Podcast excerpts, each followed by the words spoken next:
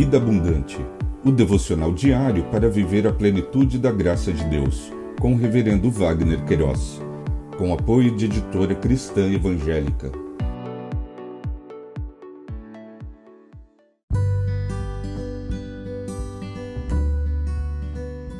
Olá!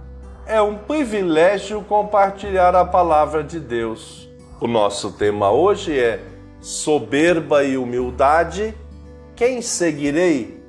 Em Provérbios capítulo 11, verso 2, lemos: Quando vem a soberba, a desgraça não tarda, mas com os humildes está a sabedoria.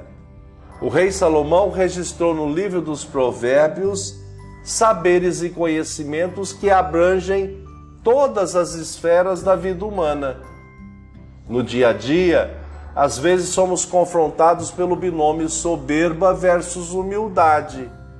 E não poucas foram as vezes que interpretaram humildade por fraqueza e a soberba por força, austeridade, foi-nos conveniente.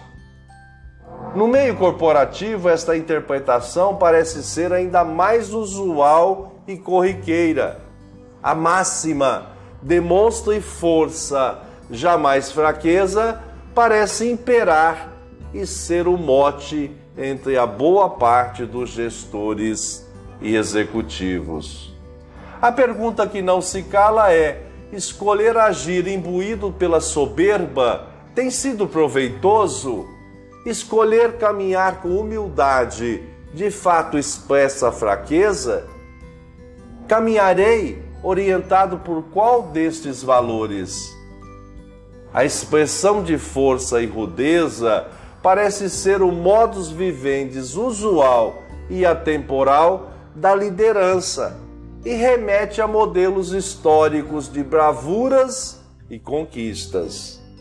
O conselho do sábio orientou para o caminho da humildade, pois nele terá sabedoria por companhia. Disse: quando vem a soberba, a desgraça não tarda, mas com os humildes está a sabedoria. Lições aprendidas. O Deus eterno conduz o destino de todas as coisas, mesmo que a priori não entendamos as suas ações, todas são perfeitas e abençoadoras. Pensamento para o dia.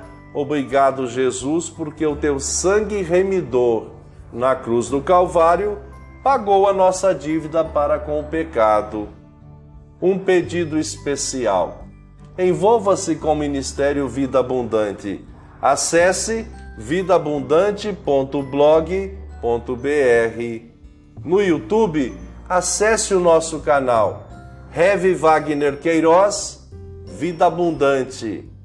Inscreva-se. Deus te abençoe.